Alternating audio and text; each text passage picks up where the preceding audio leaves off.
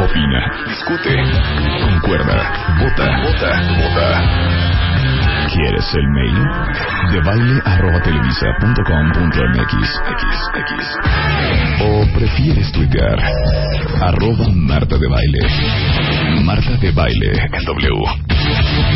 Solo por W Radio. Agárrense de las manos, agárrense del escritorio, Kleenex en mano, ¿verdad? Eh, un poco de afrin para, para, para el moco suelto, porque hoy vamos a hablar de algo bien duro, que es la culpa y la vergüenza. Está con nosotros Aura Medina, mejor conocida como la chata de Beat. Y bienvenida, querida. Happy New Year. Es la Muchas primera vez que gracias. regresas desde Sí, que arrancó el año. Desde el 24, así es. es, es- no, los, ve- no las veía desde el año pasado. desde nuestro ¿Eh? especial de la de Navidad. De- claro. Así es, así Bien. es. Pero, pero ojo, ¿eh? Cuando oyes la palabra culpa, Ajá. lo primero que, que piensas es esa cosa que pudiste haber hecho y no hiciste, Claro. ¿no? Esa cosa que deberías de haber dicho y no dijiste, o esa maldad que hiciste de la cual te arrepientes. Así es. Pero eso es como la culpa en su expresión más básica. Claro, y la verdad es que en ese sentido es buena. Es positiva, nos ayuda. Sí, claro. Nos- No, pero vamos a hablar de una culpa más compleja. Esa. O la vergüenza. Así Cuando es. oyes vergüenza, piensas, hijo, me robé algo y me cacharon. ¿No? Ajá. ¿No? Me salí del baño y traí el papel de baño atorado en el calzón. Exacto. Ajá. Cuando pensamos en vergüenza, o pensamos en vergüenza en cuando la gente no tiene vergüenza y hace cosas que de veras dices, pero que sin vergüenza. Claro. Que sinvergüenza. Pero estamos hablando de otra vergüenza hoy Así es. con Aura Medina. Otra culpa y otra vergüenza. Otra vergüenza. Lo que acabas de decir tú es una forma sana. La culpa nos nace o nos surge cuando efectivamente hicimos algo incorrecto. Entonces, la culpa es una manera de nuestra conciencia de decirnos, hey, shh, Está regando. ¿Qué pacho? ¿No? Hay que disculparse. Exacto. ¿No que éramos decentes? ¿No que eras bien linda? Exacto. ¿Qué pasó contigo? Me engañaste. ¿No que ibas a ser buena mamá? Esa es la culpa. Esa es la culpa. Y la vergüenza, de alguna forma, tiene más que ver con lo que somos. La culpa tiene más que ver con lo que hacemos. ¿sí? Y la vergüenza con lo que somos. Entonces, eso de ser buena mamá, por ejemplo, ¿no? La vergüenza de, híjole, es que no estoy logrando ser la mamá que yo quería ser. Y entonces hay una vergüenza acerca, la vergüenza del pal ajeno que le dicen, ¿no? O sea, decir, oye, sí, me, me estoy jalando ya, no debo vivir en casa de mis papás, tengo 45 años y ya, ya no me toca, pues, ¿no? Que mis papás me mantengan. Esa es una vergüenza, digamos, creativa, una vergüenza que nos va a ir guiando. Pero lo que vamos a hablar ahorita es de algo que es más profundo, que es lo que le llamamos nosotros la infección. Es un trance de vergüenza y las puse juntas, culpa y vergüenza, porque en realidad van de la mano. Pero aquí hay unas frases buenísimas unas de lo que dice la culpa y lo que dice la vergüenza. A ver si les cae el 20. A ver, bueno, primero decirte, la vergüenza es la sensación interna de nunca ser suficiente. ¿sí? Es la sensación interna de no saber quiénes somos porque no hay un punto de referencia interno. Es como decir, este, soy muy gorda, ¿sí? Porque esa es la, la, la, la imagen que tengo de mí misma, aunque estés delgadísima y seas anoréxica, por ejemplo, ¿no? En un caso de la anorexia. Claro, pero uno no, le- no lo No. etiqueta así. No. No. dices, yo soy una persona avergonzada de mí misma. No. Sientes vergüenza solamente cuando has hecho algo que está mal hecho, a lo mejor. Si pudiéramos ser lo suficientemente conscientes para decir eso, tengo vergüenza en mí misma, sería un muy buen paso, porque me daría cuenta que esa vergüenza no necesariamente es la verdad. Entonces vamos a entrar un poquito más. Ok. Culpa es la sensación de que lo que hacemos está mal hecho. Ajá. Y eh, puede ser el resultado de juzgarnos. Porque también estas, estas expectativas que tenemos, yo tendría que ser perfecta, y tendría que hacer mi trabajo perfectamente, etcétera, etcétera. Entonces, la culpa es por lo que haces y va de la mano de la vergüenza de ser como somos. Y aquí van las frases que tú decías de John Bradshaw que a mí me encantaron. La culpa dice, he hecho algo malo. La vergüenza te dice, hay algo malo conmigo, con lo que yo soy. ¿Ves la diferencia? ¿no? Es mucho más profunda que esa vergüenza. Sí, sí, sí. La culpa dice, he cometido un error. La vergüenza te dice, yo soy un error. Ay, Ay, qué fuerte. Ay, esa lele. Qué fuerte, claro, ¿cómo Sí, no? sí, ¿Ya sí, oíste esa? He cometido un error contra yo soy un error. Ajá. son muy diferentes, ¿no? En ese sentido. Hijo, ¿y cómo nos encargamos de avergonzar a nuestros hijos? Ay, haciéndoles bonita. sentir que ellos son un error y no que cometen errores. Exacto. Que ellos pareja. son mal portados a Sí, sí. se portaron mal. Sí, sí, claro. sí. Somos pecadores, todos somos pecadores, ¿no? Todos somos malos, somos esto, somos el otro. Entonces, crecemos pensando que somos nosotros ese pecado, o ese error, o ese ego, o ese, como le quieran llamar. La culpa dice, lo que hice no fue bueno. La vergüenza te dice, yo no soy bueno, o yo no soy buena. ¿Sí? Entonces, como podemos ver, la culpa es un resultado y va de verdad muy de la mano en una persona muy avergonzada. ¿sí? Y lo que hemos visto en este trabajo es que la vergüenza viene a ser como una profunda infección. ¿Por qué le llamamos infección? Porque nos las pasó alguien más. Ajá. ¿sí? La vergüenza de ser mujeres. Aquí al final vamos a hablar de algunos puntos donde podemos encontrar la vergüenza muy claramente, como para ir definiendo dónde encontramos esta vergüenza dentro de nosotros. Porque imagínense, yo les pongo un ejemplo. Ser, ser, tener la vergüenza es como alguien a quien le hicieron un traje. Yo te hago un traje a ti y el traje está todo chueco y todo, todo este, mal hecho. Y yo te convenzo que la que está mal hecha eres tú, no ese traje. ¿Sí? Entonces vas por la vida con tu traje mal hecho pensando que la que está maltrecha eres tú. Claro. Bueno, un ejemplo perfecto. Con toda esta cantidad de niños hiperactivos y que según esto tienen déficit de atención que hay en las aulas de los colegios, ¿cuál es la cantaleta que escuchan todos los días de los maestros y los padres? Tú eres el problema de este salón de clases. Exactamente. Tú eres un problema porque no pones atención. Tú eres un problema porque no pasas los exámenes. Tú eres un problema porque no aprendes la lección. Exactamente.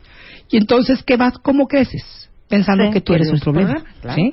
O sea, no, no es que puedas entender que algo que estás haciendo no está correcto, ¿no? A lo mejor, oye, pon más atención, este, tus, tus, tus, tus acciones dentro del salón, pues no te van a ayudar a obtener las calificaciones que necesitas. Claro, no es, la- no es el razonamiento que darías con un bebé, pero hay, hay formas de decirle a un niño. Pero como dices que se contagia, Así es. por eso es al principio. Los padres somos muy responsables de todo esto. Somos los responsables. Porque cuántos de ustedes, y el otro día lo platicaba con una chava que me estaba diciendo que tenía broncas con su hijo, y el niño todo el día le da lata al niño chiquito, al hermanito chiquito. Todos los papás todo el día le dicen, pórtate bien, eres un grosero, Imagínate. eres un majadero, eres el problema de esta familia, siempre causas problemas, no hay fin de semana que la pasemos bien por tu culpa. Entonces, eso fue hace cuatro años. Seis años después, el niño de- ya de diez años, ¿qué, ¿cómo creen que ese niño se siente? es el malo. Es, el, malo, es el problema. Y lo va a actuar. Claro. Y lo va a vivir. Por eso el dicho que yo adoro, que dice, tú dile a tus hijos que son lo que tú quieres que sean. es, tú dile es. todo el día que es un berrinchudo y se va a volver Así un berrinchudo. Es una, una es. autocumplida. Es. Es como una desidentificación, es como una separación. Cuando nacemos todos nacemos en un estado esencial puro. O sea, nadie es malo, nadie es incorrecto, nadie tiene déficit de atención, nadie tiene problemas, no hay etiquetas. Todos estamos como una pizarra en blanco. El problema es que la familia, los cuidadores significativos, que son los más fuertes, en ese sentido la escuela, la sociedad, nos empieza a decir lo que somos. ¿no? Nos empieza a señalar con el dedito porque todos estamos igual. Nuestros padres fueron también avergonzados, pues ellos aprendieron a avergonzarnos y nosotros a nuestra ahora en nuestro turno, gracias, vamos a avergonzar a nuestros hijos, porque según nosotros es la manera de enseñarle a los hijos, ¿no? Y lo que estamos viendo es que traemos una infección y un virus de la vergüenza profundo dentro de nosotros. Estamos to- entonces no vemos nuestra parte bonita, no vemos la parte positiva. ¿Y qué es lo que hace una persona avergonzada? Una persona avergonzada es muy proclive a meterse en relaciones tóxicas, súper dependientes. ¿Por qué? Porque está muy avergonzada.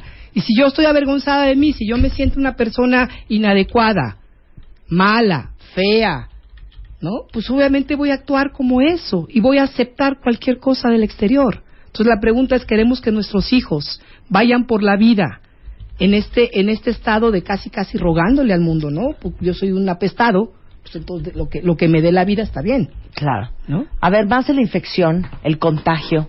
¿Cómo te das cuenta que estás infectado? Pues date, mira, la vergüenza es una energía, se siente, ¿no? La inclusive si tú ves una persona muy avergonzada, podemos hablar de depresión, una profunda depresión, aislamiento. ¿Por qué? Porque no me interesa relacionar, no sé ni cómo relacionarme con otra persona. Cualquier relación me va a estar activando todas estas sensaciones de vergüenza.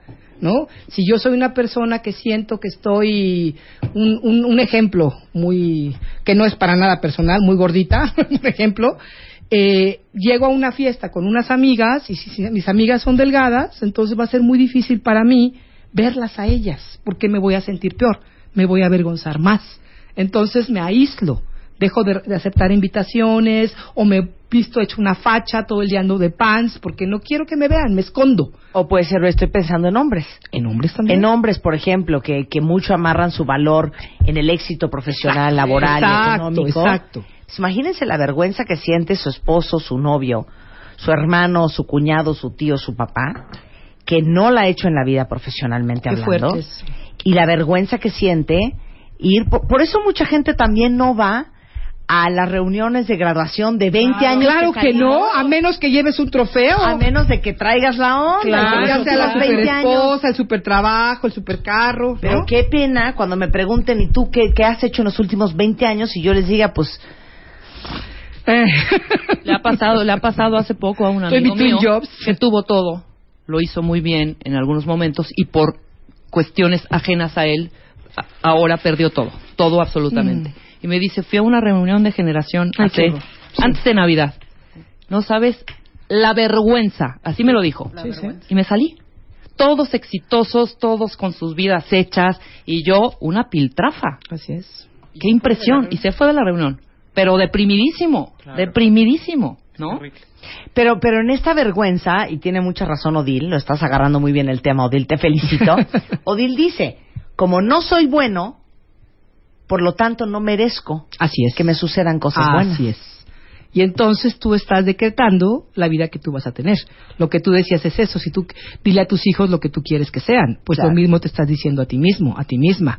Yo no me merezco una buena pareja y lo siento. No es nada más el decreto, es esa sensación interna, porque el decreto lo podemos podemos escribir, podemos decir, pero en realidad es esa sensación profunda interna de yo no merezco. Claro, porque aparte lo, lo tricky está en que uno no se dice así textualmente, no me lo merezco. No. Dices cosas como, ay, sí, ¿cómo crees, hombre? Uy, no, pues No, a mí nadie me va a querer. No, hombre, no, hombre, ay, sí. Ya parece que ese cuate me va a pelar. Yo a los hombres no Ay, les gusto. Ah, ya hombre, parece que esa ¿tú crees que me van a dar esa yo? chamba? No, hombre, si aquí pura gente de Harvard y de Sí, Yale. sí, sí, sí. Exacto. Ese es el speech que uno se echa. Y si nos ponemos a pensar, que lo hemos, ustedes lo han hablado aquí, yo lo he leído también y lo he visto por experiencia propia, que la actitud es casi todo, el 90% pues estamos amolados, porque si entramos ya avergonzados de lo que somos, pues ¿dónde? ¿Cómo pueden saber ustedes qué tan avergonzados están? Ahorita nos terapia la chata de. No se vayan. ¿Quieres que te contestemos? Habla. Habla. Your call will be answered as soon as possible. Habla. 5166-8900. Y 01800-718-1414. Habla. Marta de Baile. En W. Thank you for calling. Estamos hablando con Aura Medina sobre la culpa y la vergüenza. Y antes de irnos a corte explicaba que es como una infección. Y esa infección Se propaga. se propaga. Y viene de los padres muchas veces. Y quiero Así es. leerles esto, que es muy fuerte, porque estábamos hablando de que cuando estamos criando a nuestros hijos, hay una frase que a mí me encanta que dice, tú dile a tus hijos que son lo que tú quieres que sean. Y dice una cuenta ¿qué hago para corregir el error? Justo están utilizando las palabras que yo le digo a mi hija. Eres una berrinchuda. No hay día que no me hagas lo mismo. Y hoy veo tristemente que su comportamiento ha cambiado. Ya no sonríe como antes, no quiere jugar como antes, se joroba, se queda parada en un lugar y no sabe jugar con otros niños, ya que dice que ella les tiene miedo, solo habla sola y cuando quiere interactuar los niños ya no la toman en cuenta. Este es el perfecto reflejo de que tu hija se está convirtiendo en esa niña que tú todo el día le describes que es. Sí, y no se trata de- de crear, de inventar cosas bonitas. Se trata de que los padres de verdad seamos capaces de ver el potencial y los recursos de nuestros hijos y animarnos por ese lado. ¿Por qué siempre los tenemos que estar criticando, juzgando, diciendo, por qué es lo que hacemos con nosotros? Porque aparte creemos los padres que diciendo palabras súper fuertes a los niños ellos van a... vamos a conseguir la reacción que queremos. Así es. Yo les conté esa historia de la chavita que no se quería echar a nadar y la mamá la agarró de los bracitos a los cinco años y le dijo, si no te echas a nadar, es significa que no me quieres. Imagínate. O sea, le dijo algo súper fuerte porque ella quería que la niña se echara a nadar. claro. Pero el impacto de esas palabras, querida cuentaviente, y gracias por tener el valor Sí, de no, escribir bueno. algo tan fuerte, claro que eh, este cambian y repercuten en la actitud de tu hija y la actitud de que está jorobada de que ya no sabe cómo jugar con los niños de que ya es porque se siente insegura de la niña que es resultado de lo que tú le estás diciendo todos los días en vez de hacerla sentir que aunque haga un berrinche no significa que es berrinchuda No. y que aunque haga un berrinche, a ti te parece que es la niña más espectacular, maravillosa, increíble sobre la faz de la tierra, porque la conducta no tiene nada que ver con la persona. Tú puedes decir, jalarle la cola al gato y pegarle a tu hermano está de la fregada. Sí. Y eso no te lo voy a permitir.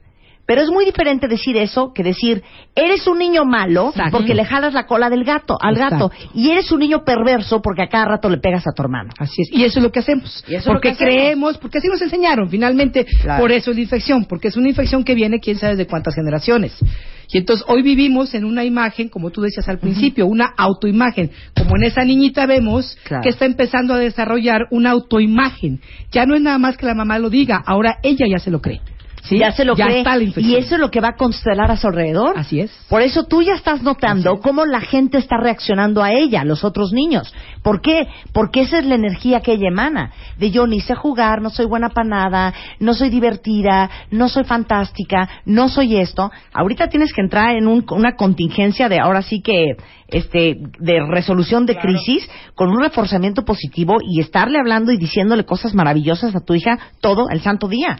Y sobre todo tú también empezar a pensarlo de ti misma, porque seguramente viene de ahí, ¿no? Si yo me siento avergonzada de mí, a mí me pasó, yo me acuerdo de mi hija muy chica, yo tenía 21 años cuando nació Ligia.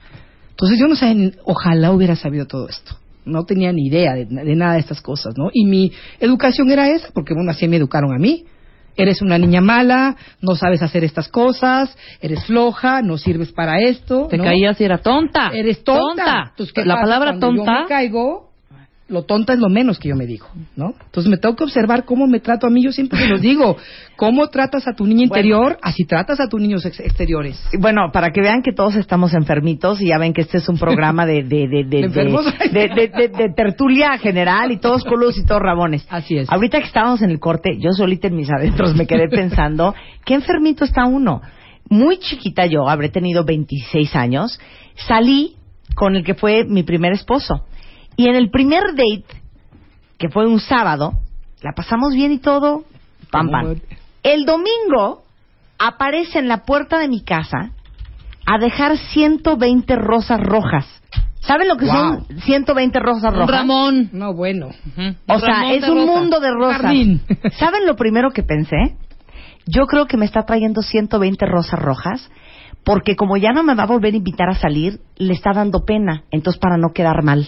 ¡Órale! Imagínate lo enferma que está uno. Esa es. Mal. ¿Cuándo Eso se es le llama? obvio que murió por mí.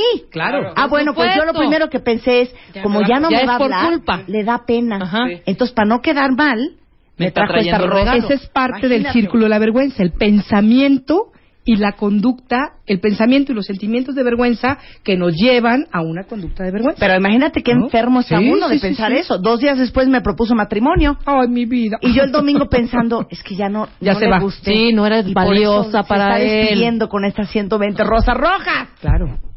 Sí. Qué enfermedad. Y es, es, es, empiezas, hay una autoestima, este es el círculo como se le llama, ¿no? Hay una autoestima enferma que te lleva a tener este tipo de pensamientos, pensamientos y sentimientos que le llamamos de vergüenza porque vienen de esta, de esta infección. ¿Qué te lleva a eso? A conductas de vergüenza, ¿sí? A esconderte, a aislarte, a deprimirte, a no querer jugar con nadie, a ofender, a humillar también tú, a agredir, etcétera, todo lo que quieras, a juzgar, a culpar.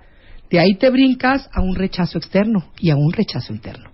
Tú estás reforzando de alguna manera este circulito, ¿no? De ahí te vas a inclusive más ansiedad que provoca a veces adicciones, adicciones desde emocionales hasta todo tipo de sustancias, Ajá. ¿no? Y eso te lleva de nuevo a la, a la autoimagen aún más y más afectada. Y ahí te la pasas en ese círculo. Claro. Y por eso luego no, no entendemos nuestra hija, ¿cómo es posible que se haya ido con ese patán bueno Eh. para nada, borracho? Pues ¿cómo no se va a ir con él si ella jura Que no hay le más. alcanzaba para nada más? Así es. Por eso dicen que tu pareja es del tamaño de tu enfermedad. Y aquí dice una cuenta mente, estoy llorando porque ¿quién nos enseña a educar? Es que nadie nos enseña porque la educación no se enseña, la educación se mama. Así es. Y uno aprende lo que uno ve. Y por eso hablamos tanto en el programa con gente como Aura Medina, para que se den cuenta que la chamba la tiene que hacer uno. Porque si tú no haces la chamba personal, ¿cómo vas a ser un ejemplo para tus hijos? Eso de que, oye, ¿a dónde puedo llevar a terapia a mi niño de seis años? Tú ve a terapia primero. Claro. Si tú te arreglas, vas a poder ayudar a tu hijo. Eso me, y nunca es tarde, ¿eh? Digo, el año está hecho. No, no, es que no. Sí. Pero lo que quiero decir es que siempre hay posibilidades de, de poder apoyar a tus hijos en el momento en que tú empieces a entender. Pero no, no sirve de nada llevar a tus hijos a terapia si van a regresar a una mamá y una papá, a un papá igualitos. A un entorno donde sigue siendo agresivo, violento, humillante, avergonzante, etcétera, etcétera. El otro día estaba hablando con mis hijas y me cayó el 20 de otra de las razones por las cuales la adolescencia es bien difícil para los papás. No es solamente que no hacen caso, no es solamente que son bien rebeldes, pero mis hijas cada una se quejaba de cosas diferentes de su edad y tienen 13 y 16, casi 14 y 17. Y en eso mi hermana y yo nos carcajeábamos porque decíamos, yo ni muerta me regresaba a la adolescencia. Adolece. Entonces todo el mundo en la mesa había, estaban dos hombres, nuestras parejas en la mesa y decían, no hombre, si yo me la pasé bomba. Yo creo Wow. que los hombres la viven diferente. Pero le decíamos a mis hijas, es normal que a esa edad te sientas inadecuada, horrenda, insuficiente, fea, todas se te hacen más guapas que tú, todas son más flacas que tú, todas tienen más lana que tú, todas se visten mejor que tú, todas traen mejor novio que tú, todas tienen más pegue que tú, todas son más inteligentes que tú. Así te sientes, por lo menos así me Así, sentía claro, yo. claro. Entonces yo decía, qué difícil para una madre como yo contener a estas niñas a esta edad para que no distorsionen el autoconcepto que tienen, para que no se crean todo lo que la sociedad les está gritando todo el día, para que el hecho de que hoy no tengan a lo mejor pegue o hoy no se sientan las más inteligentes no sea algo que se les quede tatuado para el resto de la vida. Ujú. Wow. No, sí, sí, es fuerte. No, y más que tú Está ya lo cañón, tenías está identificado fuertísimo. y que es como un reflejo de lo que tú viviste también. Y lo recordamos. Y duele. Bueno, claro. Yo me carcajeo con ellas porque yo les digo, yo no era popular. Exacto. Yo no era la más guapa, yo no era la más nada. Y mírame ahora. Y mira, se- Hasta en moto ando. No, pero qué grueso es Claro. contener a los niños. Y eso es en la adolescencia, pero también es cuando son muy chiquitos. Y qué cuidadosos tenemos que ser los padres. Fíjate, ahora, qué decía un gran maestro, un gran terapeuta, dice que cuando, bueno, que en la infancia se infringen todas estas heridas y en la adolescencia es como si brotaran de nuevo. Empiezan a salir, están muy a flor de piel, velo. A un adolescente es hipersensible. Entonces es un momento idóneo para, para apoyar, para reconocer lo que no pudiste hacer en la infancia, lo puedes hacer en la adolescencia, como padre, claro. Implica una gran chamba contigo mismo, contigo misma. No puedes hacerlo desde la inconsciencia, hay que chambearle. Regresando del corte para todos los que ya están traumados, tatuados, ver- avergonzados, Tirados al tirados al suelo y que les cae el 20 de todo lo que hemos hablado. Bueno, ¿qué se va a hacer al volver? Solo por W Radio. Solo, solo W por Radio. Marta de baile en W. En W. W. W. W. Marta de baile en W. Todos los días de 10 de la mañana a 1 de la tarde. Solo por, solo por, solo por, solo por W Radio. Este año, los Reyes llegaron en moto. Y Marta de Baile les pidió que la dejaran en W Radio para regalarla al cuentamiento del infierno más hábil de la ciudad. Si quieres rolar en tu propia moto, algunas pruebas tendrás que pasar. ¿Estás listo? Marta de Baile en W, solo por W Radio. Hoy a las 12 en punto del día, el de baile Motorman los va a estar esperando con la primera pieza de cinco para llevarse esa moto de Motors Heaven en la estatua de Lincoln en el Parque Lincoln. Esa es su opción A. Y su opción B, si no pueden ir a Polanco hoy entre 12 y 2, es encontrar al de baile Motorman en El Ángel a las 4 en punto de la tarde. Va a estar ahí de 4 a 6 para darles esa primera pieza del rally. O sea, tienen opción A y tienen opción B. Claro, y en cualquier momento vas a dar la segunda ubicación, la de mañana. Exactamente. ¿A dónde van a ir a recoger la pieza de mañana? ¡Ey! ¡Ey! Si quieren la moto, ¿eh? Sí, claro. Si quieren la moto. Si no la rifamos aquí entre Diana Ay, y yo, ¿eh? si, no, si no, yo le doy otra Spider-Man, ¿eh? Sí, pues. Para que andemos juntos. Y se acabó. Muy bien. Bueno, estamos platicando con Aura Medina, que es psicoterapeuta, sobre la culpa y la vergüenza. Y lo importante que es, hoy sí, perdón, cuentavientes, es lunes de batazos, pero lo importante que es estar consciente, y me da muchísimo gusto leerlos en Twitter y por mail, todo lo que están escribiendo sobre cómo les cae el 20 de la situación, cómo se viven. Ahí te va, Aura. Dice aquí, desde yo tengo una vergüenza espantosa por no tener un gran trabajo, un buen puesto, porque me divorcié y me da pena contarlo. Por eso no voy a las reuniones de exalumnos. Dice alguien más, yo tengo una pena terrible porque he subido de peso y siento que mi esposa ya no me quiere y hasta está aburrida conmigo. Me están describiendo, dice otra cuenta Cuando alguien me ha dicho que le gusto, lo primero que le respondo es, ¿tienes problemas de vista? O pienso que esa persona no está bien. Imagínate, Dios, si estamos en un hoyo. Wow. ¿eh? Mi mamá nos decía tonta, burra, inútil, y lo triste es que a sus nietas le sigue diciendo lo mismo. Bueno, pues para eso estamos oyendo y hablando de todo esto hoy, para que no lo permitan. ¿Por qué creen que yo me peleo en la calle? Sí, ¿no? Porque a mí sí me da coraje que estas cosas sucedan y cuando lo veo en la calle no me importa si tiene que ver conmigo o no, yo ahí me meto. ok, este, dice aquí, yo estoy con lágrimas en los ojos, Aura, porque soy una de las muchas personas enfermas. Tengo 29 años, todas mis relaciones las saboteo debido a que tengo una gran vergüenza de ser gordita. Y siempre que salgo con alguien en plan sentimental, que puede ser un buen prospecto, mi diálogo interno es así. Me invitó por lástima. No, yo creo que no le gusto. Jamás me va a tomar como cosa seria. Habiendo chavas más guapas y delgadas, ¿por qué se va a fijar en mí? Y demás. Mismo diálogo que afecta en mi actitud y pues claro que desaparece porque no fui yo en la cita. Así que mis pocas relaciones de noviazgo han sido con chavos patanes, abusivos, que solo juegan con los sentimientos. Claro. Profecía autocumplida. Me siento súper identificada con el tema. Tengo 24 años. Hace tres meses que no quiero hablar con nadie. Me siento fracasada laboralmente. Hace dos años que me gradué y todos mis compañeros son súper exitosos y no sé qué hacer ni cómo ayudarme a salir adelante. Siento muy familiar las palabras que mencionan, ya que en mi familia fueron muy usadas para mí y hoy a los que son pequeños, bruta, tonta, malcriada, grosera y cochina. Eso es lo que se oye en mi casa todos los días. Bueno, mira, es fuerte, es bien duro esto que estamos escuchando y es lo que vivimos, es el pan de cada día. Lo que puedo decir que una de las cosas que a mí me ayudaron a sanarme es primero reconocer que esto es una infección, que no es algo con lo que yo nací, que no soy yo la que estoy mal, que es una cuestión que fue heredada, pasada, este, aprendida y por lo mismo hay una forma de ir trabajando con ella. La primera cosa que yo les invitaría a hacer es localizar tus áreas de vergüenza. Ahorita mencionaron, mencionaron varias y las voy a mencionar brevemente porque yo creo que es bien importante darnos cuenta, reconocer en dónde estamos avergonzados. Número uno, sexualidad. Todo lo que tenga que ver con nuestra sexualidad es un área donde la vergüenza pega muy duro, sobre todo en una cultura como nosotros. Y no nada más en las mujeres, ¿eh? en los hombres también porque tiene que ver que si desempeñan bien, que si el tamaño, que si la forma, que si mil rollos y mil jaladas culturales. Bueno, ¿y, y de dónde? Desde el déjate ahí, no te Exacto, toques, niño una- cochino, es te va a protección. caer la mano. mano. Sí, sí. Exacto. Y por muy abiertas o abiertos que pretendamos ser, esta información queda adentro, está allá afuera, en el incons- eh, atrás en el inconsciente. Cuerpo y apariencia. Ahorita mencionaron la palabra gordita, gordito.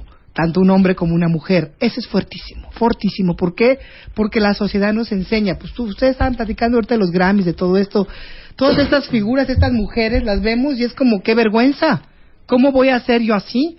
Me acuerdo cuando yo vivía con el americano que estaba yo viendo la de película esta de The Last of the Mohicans, que sale este hombre maravilloso ahí. Bueno, mi pareja, que era muy guapo, pero un poquito gordito, come y come como loco. Y me dice el terapeuta, pues ¿quién no va a ponerse a comer si su pareja está viendo con la boca abierta a este otro actor, no? Entonces es como, ¿cómo nos sentimos avergonzados de ver a otra persona y no ser así? Entonces, cuerpo y apariencia, sobrevivencia, lo que acaban de decir, la habilidad de ganar dinero. ¿Sí? Ese es bien fuerte, más en los hombres. Aunque empieza a ser también una cuestión de mujeres, ¿eh? Sentimientos. Esto tiene que ver con tu habilidad de sentir la tristeza. Muchos de nosotros no queremos que la gente vea esto. El poder.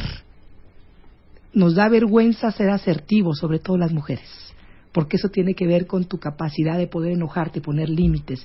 Y a las mujeres, eso nos, a la mayoría de nosotros nos enseñaron que eso no se hace. Claro. ¿Sí?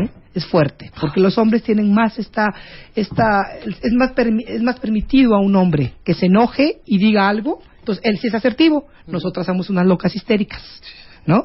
Así como es más permitido que la mujer se, se llore, No, hija, ni locas ¿No? histéricas, perras y cabrones. perras y cabrones. Sí, gracias, Marta, gracias, quería yo ser un poco prudente. Ey. Gracias. El gozo.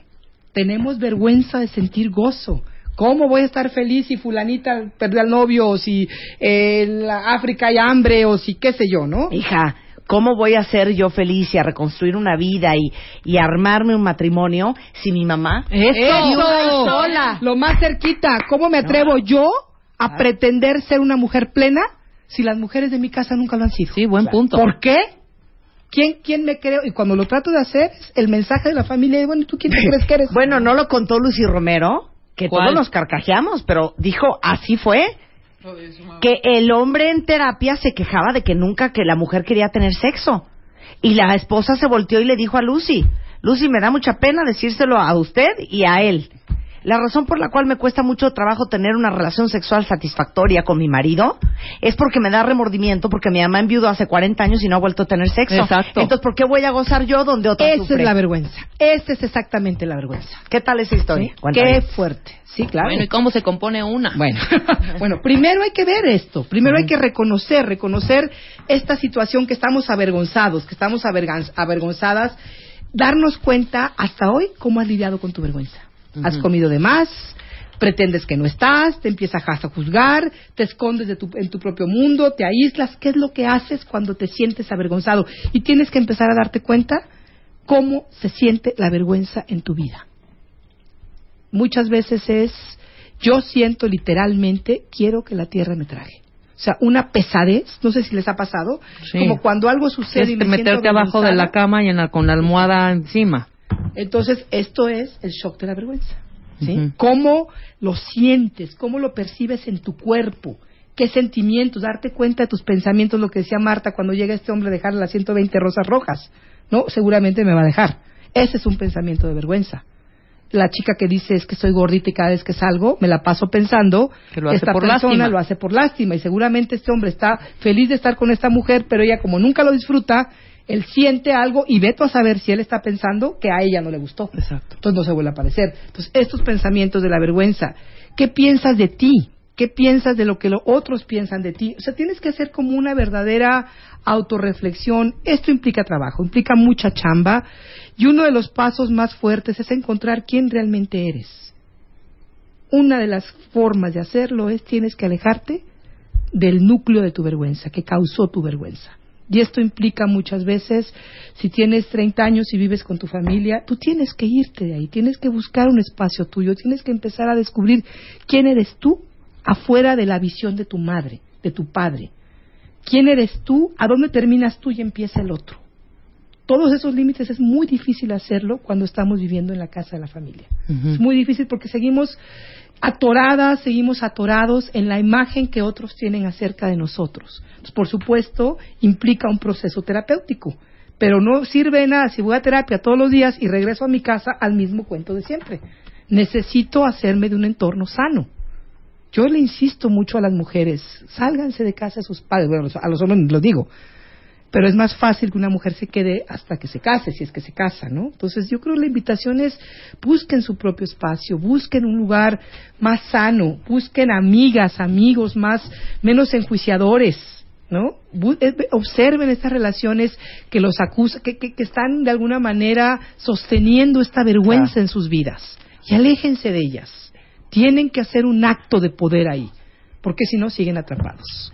¿Sí? Y yo creo que para hacer eso, tienes que estar 24 por 7 súper consciente, autoobservándote y observando a los demás de las cosas que hacen y de las cosas que dicen y cómo es. te impactan. Así es. Y de repente es bien difícil porque tienes que poner límites a gente que en teoría no deberías de poder ponerle límites. Como Y son muchas veces son tus papás. Ah, Es que ahí empieza el asunto, Marta. Porque el primer momento en que le digas a tu mamá, mamá, no quiero que en tu vida me vuelvas a decir Uy, no, bueno. que está cañón que yo me case. Sí, sí. Ya no quiero que me lo vuelvas a decir. Bueno, te vas a echar a tu mamá encima por lo menos los siguientes seis Por eso digo, hay que salirse de casa familiar porque es muy difícil poner límites si estás viviendo en casa de tus padres. Porque es la casa de ellos, finalmente. Y vas a tener que seguir haciendo y seguir actuando como una hija o Es un que hijo. otra vez, miren, aplica para todo, ¿eh? Si quieren tener lo que pocos tienen, tienen que estar dispuestos a hacer lo que pocos harían. Así es. Ese es otro rollo. ¿Cómo le vas a poder decir a tu mamá, porque eso es lo que uno dice, ¿sabes qué? No quiero que le vuelvas a decir a mi hija, aunque la estés cuidando tú, que es una tonta, Así es. porque no está haciendo bien la tarea en las tardes que está contigo. Porque si es así, me la voy a tener que llevar. Pero el precio que van a tener que pagar ustedes Es la comodidad. es la comodidad de tener ahora que pagar una guardería y llevarla todos los días a la guardería y que no te la cuide tu mamá. Pues esa es la cosa. Pero sí hay que hacerlo, porque si no, o sea, yo lo veo todo en los grupos de mujeres, de veras, estas, est- est- este, tipo de situaciones se dan todo el tiempo. Bueno. es que ¿con quién dejo a mi hija? yo conozco a una mujer que la hija no ve a su abuela desde hace yo creo que unos ocho años. Y a mí se me hizo súper fuerte. Y me dijo, tuve que cortar la relación de mi hija con mi mamá porque yo no quiero que mi mamá contamine a mi hija como me contaminó a mí y que me ha tomado 20 años de terapia y un dineral sanarme un poco. Así es. Y yo no voy a descomponer a mi hija. Y me duele en el alma que mi hija no conviva con su abuela, pero ¿sabes qué? Esas son las consecuencias que tengo que pagar. Porque mi mamá no la puedo reeducar. No, imposible. hombre, Y a mi hija la tengo que proteger. Exacto. No, no, Entonces, la puedes, no vas a mandar a Yo terapia. les digo muchas veces, mira, igual, igual lo que pueden hacer es, si de verdad salirse de casa de los padres, ok, tienen que irlos a ver, vayan una hora, no se estén todos los días con su madre pegadas, pegados, pues es que de ahí viene todo este asunto. Después, cuando tú te sanes, después cuando te sientas más fuerte, podrás regresar y hacer la visita y, y lo verás desde otra parte, totalmente desde otro Bueno, espacio. ya ahí te va. Eh, Eso es para mí lo más difícil, el cuento de los hijos, porque lo de adulto, por lo menos uno tiene la, la decisión, la libertad y el libre albedrío para decidir con quién estás y con quién no estás. Así es, claro. Yo les conté la historia de una chava que se cacha que el marido anda con alguien y cuando se sienta con él y lo confronta, se voltea a él y le dice, ¿ya viste una foto de esta chava? Y ella le dice, No. Sí, ya sé quién es. Ah, bueno, pues cuando te veas así es en, bi- en bikini hablamos. No, hombre. O sea, por ejemplo, Pero ahí- ¿sabes lo peor de todo? Que se quedó ¿Por ahí. ¿Que quedó lo ahí? dejó? Claro. Claro que no. ese es Pues el es ahí asunto. está el- Ah, el bueno, asunto, entonces, ¿sabes claro. qué? El que por su gusto muere, que lo entierren parado. Claro. Es que ya, Sí. hija. Por eso dice, ¿cómo vamos a sanarlos? Primero identifica dónde está la vergüenza en tu vida y cuáles son todas estas relaciones que te están lastimando. Y lo decía Ariel Grunwald el el día que estuvimos hablando de, lo- de las víctimas. Eso, exacto. Lo peor que puedes hacerle a una amiga que es víctima es seguirle oyendo el cuento. Ay, que mi marido me volvió a pegar. Ok, perfecto. Ahorita mando a mi chofer por ti. O sabes qué, aquí está el teléfono Así de un es. lugar de protección de mujeres este, Es que no violentadas. puedo porque no sé qué y no sé si cuánto. no obedece, la próxima vez dile, sabes qué, hija, ya ni te quejes. Aguántele, claro. O sea, si vas a hacer algo, Sí, sí. entonces ya hazlo. Y si no vas a hacer nada, entonces ya no te quejes. A veces hay que utilizarlo, desgraciadamente. No, sí no, hija. Sí, sí, pero Estamos quejarse siendo no unas perras sirve de nada. es la No. Quejarse no sirve de nada, sí se los pongo. Nomás estamos perdiendo la energía y no podemos hacer nada. Y esto requiere acción. Acción de amor hacia mí misma, hacia mí mismo. Eso es todo lo que se requiere. Sí, sí. Que está cañón. No, bueno. Ahora, hay, hay herramientas. ¿Cuánto tiempo llevas en terapia? Uja. Yo empecé a los 22 años. Bueno, yo a los 18 y tengo 45. Digo, y no quiere decir que toda la vida estemos en terapia, chavos. Lo que pasa es que sí es un camino de autoconocimiento.